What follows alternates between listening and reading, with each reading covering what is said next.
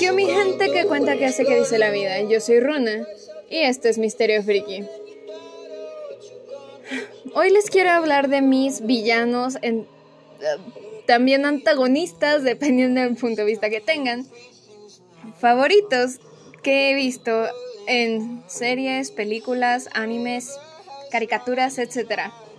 Pero bueno, así que empecemos. Ah, próximamente subiré una lista de esto a mi Instagram. No olviden seguirme como arroba runa-grites. Ahora sí, comencemos. Madara Uchiha, Naruto Shippuden. Creo firmemente que él merecía ser el villano final. Y si no han escuchado aún, tengo un episodio hablando de esto. Naruto y Naruto Shippuden, Kabuto.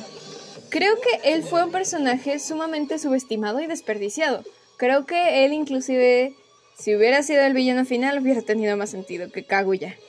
Danganronpa, Monokuma. Considero que este personaje, ¿qué se puede decir? Es malvado, tierno, carismático. Me agrada este personaje, creo que es una muy buena construcción antagonista. Shigaraki, Boku no Hero Academia. Un niño que fue maltratado por su padre por tener un sueño de convertirse en un héroe. Creo que si él hubiera recibido más apoyo por parte de su padre, él sería o un vigilante o un héroe. Boku no Hero Academia, Toga Himiko. Una niña que al tener el don de transformación al beber sangre, tiene una fascinación con esta. Cosa que para los demás parece malo o sádico. Pero nunca es culpa de ella. Literal, nació con ese don, no se puede quitar. Angels of Death, Zack Foster y Rachel Gardner. Estos son los protagonistas, pero sus acciones no son completamente buenas pero por alguna razón me agradan bastante, o por lo menos en el caso de Zack, creo que es un personaje bastante creíble, mientras que Rachel es un personaje bastante complejo. Star vs. las fuerzas del mal, Toffee. Tengo un episodio hablando de él, pero en resumen digamos que merecía un mejor final del que tuvo en la serie. Star vs. las fuerzas del mal, Eclipse Butterfly.